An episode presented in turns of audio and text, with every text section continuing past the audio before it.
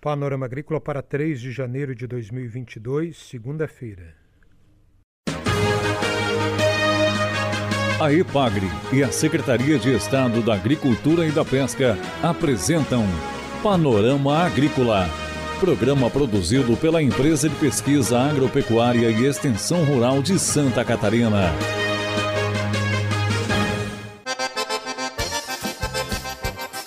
Segunda-feira de lua nova, 3 de janeiro de 2022. Este é o Panorama Agrícola.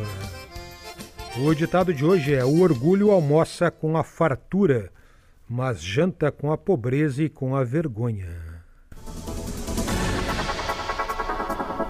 Bananicultura em Sombrio, novas ideias e novas tecnologias. Acompanhe no programa de hoje. Confira a entrevista de hoje.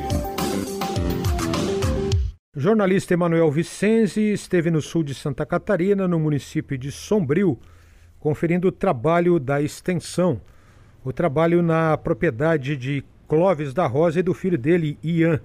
Quem fez esse trabalho com bananicultura foi a extensionista da Ipagre em Sombrio, Mirielle de Oliveira Almeida. Acompanhe. Até o ano de 2015, a família do seu Clóvis trabalhava com fumicultura. A partir disso, começou a migrar para a bananicultura, seguindo uma tendência aqui no município de Sombrio, no sul catarinense, que apresenta forte redução na área de fumo e crescimento no plantio de frutíferas como banana e maracujá. E para essa mudança importante entra a EPAGRE, com capacitação e assistência técnica que garantem a qualidade e a produtividade dessas novas lavouras. E 2015, nós, como nossas terras aqui também veio essa variedade de banana aqui, que, que dava nessas terras mais embaixo, assim, antigamente era só morro, né? E comecemos devagarzinho e foi, fomos vendo que, que dava resultado também para assim, para sobreviver melhorzinho, menos trabalho e e comecemos, fomos aumentando. E meu rapaz também já estava um jovem, também queria continuar na roça, mas não queria ficar no fumo, né? Eu sempre tive vontade de fazer faculdade, ter um serviço mais fácil. Mas quando terminei o terceiro ano, o pai estava resolvendo terminar com o fumo, né? Parar com o fumo e tinha essa cultura nova. Eu, por ser mais novo, tinha ideias novas também. Então decidi seguir junto com o pai e assim para ver, né? A cultura e estou aí até hoje me interessando e querendo aprender cada vez mais. E tomara seguir mais vezes assim, mais anos em frente. Nós fizemos assim todo um planejamento. Não foi um projeto de crédito assim é, que eles pensaram, ah, eu quero isso, aquilo. A gente é, pensou, olha, vamos então usar muda de qualidade, mudas idôneas. Não vamos, porque assim não entra, não entraria a muda se ele trouxesse dos seus bananais antigos, mas não era essa a ideia. A ideia era colocar uma coisa nova, uma tecnologia diferente. Inicialmente, Mirielle viu que o seu Clóvis usava nas áreas planas as mesmas técnicas que eram empregadas em terras elevadas e irregulares, onde o solo é mais pobre e o manejo mais difícil.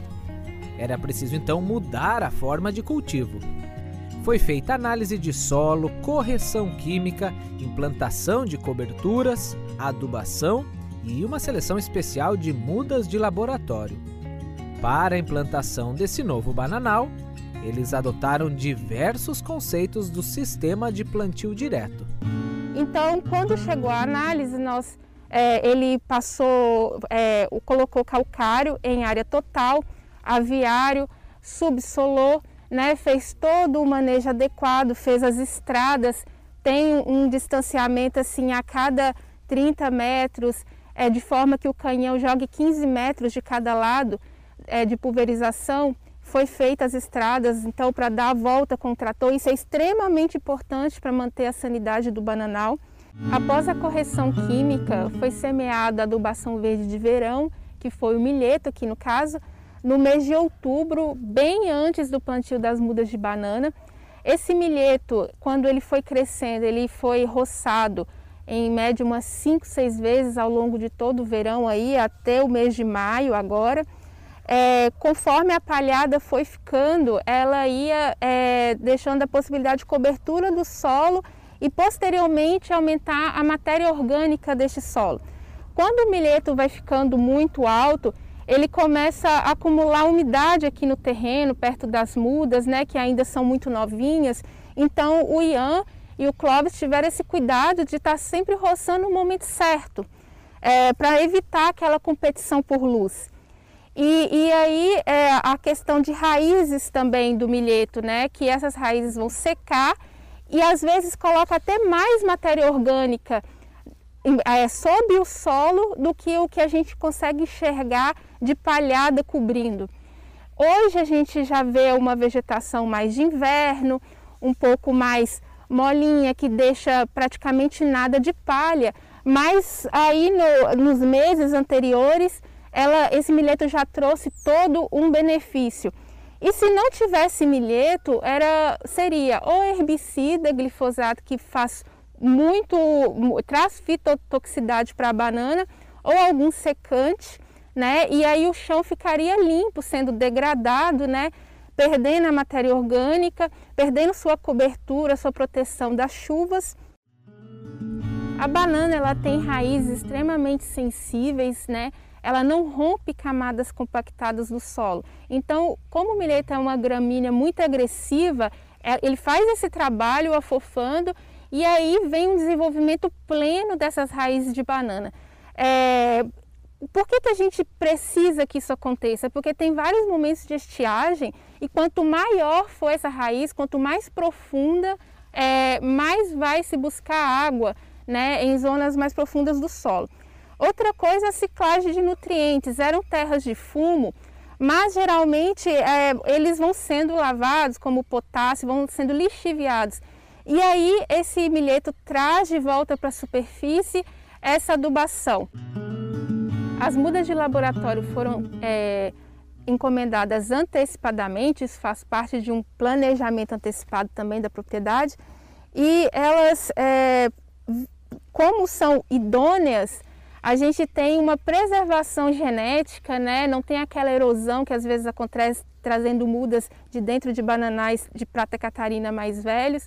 Não trouxe aquela praga chave que é a broca da bananeira para esse terreno aqui que não tinha nada. É, a questão de vírus também, a fusariose também. Então, assim, é, começa sem trazer nenhum problema externo para esta área.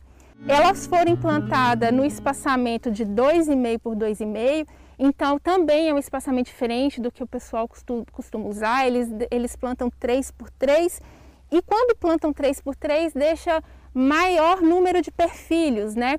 Aqui coloca-se mais mudas para que elas adensem mais a área, cubra mais rapidamente o solo, mas a gente deixa apenas um filho por que, que a gente quer isso? Eu converso muito com eles sobre isso, né? Porque o costume é muito diferente. Quando se deixa apenas um broto, a planta, a planta que vai produzir o cacho, ela tem sol pleno em suas folhas. E o que, que a planta precisa para fazer cachos de qualidade? Ela precisa de um solo equilibrado, né, para sua nutrição. Ela precisa de água e de luz. E quando eles deixam dois brotos de mesma idade se desenvolvendo, eles competem entre si. Né? Então, aqui nós temos a expectativa que é real, porque nós já temos unidades, outras unidades de referência em Sombrio que observamos isso, que vai vir um caso de qualidade, de melhor peso. Como ele é classificado na venda, isso vai aumentar a renda do produtor. Então, depois eles vão deixar apenas um broto, o filho, e daí por diante o neto. A gente quer que ele feche bem em folha, porque ele tem muito mais mudas dentro de uma área, vai cobrir o solo, porque o medo do bananicultor, olha, o bananal muito aberto adoece de mal do Panamá, mas ele vai ficar bem coberto. E aqui embaixo, ele não vai competir próximo com outra muda, né? A outra muda que produz a fruta vai estar distanciada a dois metros e meio. A é fundamental nessa, nessa, nessa questão aí, né? Principalmente a Miriel, depois que veio para cá, ela se, se dedica muito nessa, na cultura da banana e certas outras coisas também, mas para nós aqui, ela orienta muito bem. Através disso aqui foi, nós fizemos isso aqui foi através dela, conseguimos muda assim de laboratório através dela.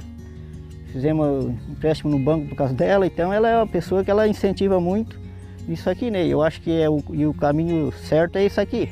Uma preparação do solo bem antes da, do plantio, que é o fundamental, e depois é continuar, né? É essa reportagem do jornalista Emanuel Vicenzi em Sombrio, sul de Santa Catarina, com Mirielle de Oliveira Almeida, extensionista da Ipagre, e com a família de Clóvis da Rosa sobre a bananicultura.